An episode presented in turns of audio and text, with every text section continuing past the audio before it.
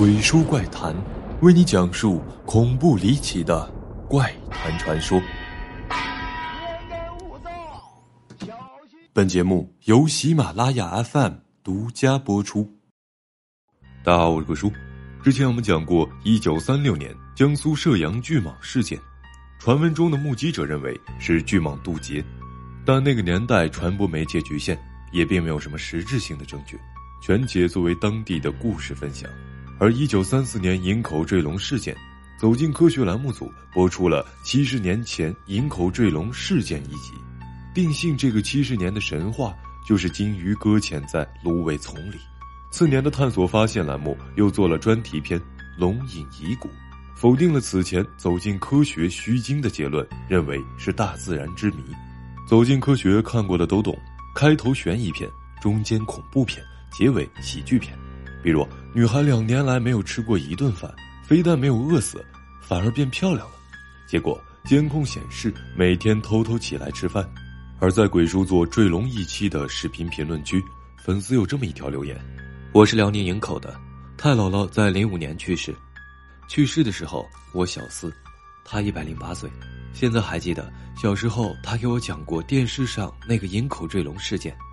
太姥姥不会弄电视。”他也没听过那个走进科学的栏目，不过他给我讲过那个坠龙事件，虽然没有那么悬，不过他很确定这个事情是真的。据他说，那个龙在他们当地人去看的时候，还没有腐烂，根本不是什么鲸鱼，那就是龙。他们看得很清楚，那条龙临死的时候还奋力挣扎过。太姥姥她经过那件事，一直觉得，龙是一种人还没有发现的生物，并不是什么神话动物。因为他在死的时候并没有什么灵异的事情发生，就像普通的动物一样，只能静静的等死。我也相信科学，可是科学并不能解释这世界上的一切。也许有很多东西，只是尚未被科学解释罢了。今天我们要讲的这起事件，同样还是和龙有关。一九九五年夏天，在安徽一个大山深处的偏僻小山村，传出了巨蟒渡劫事件。那天下了一天的雨。狂风暴雨，大雨疯狂的从天而降，黑沉沉的天就像要塌下来一样，伸手不见五指。而当时的村庄里，干完农活，大家都休息的早，早早就睡了。夜里雨越下越大，并没有停下来的意思。半夜，有一农民起床上厕所，当时农村的厕所都在房子的外面，他打开大门，淋着大雨跑到了自家的厕所，接完手后。一道闪电撕开夜空，把黑夜照得如同白昼。紧接着，一声巨大的雷鸣让他心惊胆战。正要迈出厕所的门，突然又是一道闪电。就是闪电一瞬间的功夫，他看到距他不到百米的地方，有一条巨大的蟒蛇从山洞里爬出来。如此巨大的蟒蛇，他活了五十岁，别说见过，就是听也没有听说过。虽然山里大蛇很常见。几米长的大蛇都有，但这么大的巨蟒让他心生恐惧。说也奇怪，按道理山里有这么大的蛇，不可能没有人遇到过。这样的蛇起码生存几十年了吧？他突然想起什么，赶紧屏住呼吸。这个时候，只见一群鸟从自己的头顶尖叫着掠过，原来是鸟吓跑了。突然，几头野猪从山里呼啸着从身边跑过，紧接着。一些小动物也疯狂的四散逃跑，只见那条巨大的蟒蛇疾驰而来，腾空而起，伴随着电闪雷鸣，巨蟒在闪电中忽隐忽现。渐渐的，蟒蛇越飞越高，仿佛是风筝一样，越发渺小。突然，一道强烈的闪电击中蟒蛇，只见蟒蛇灰飞烟灭，消失不见了。有人说，这个传闻存在着诸多的疑点，比如。一九九五年，距离现在不过二十六年。如果当地传闻目击巨蟒，那么这样的奇闻在地方志中应该有所记载。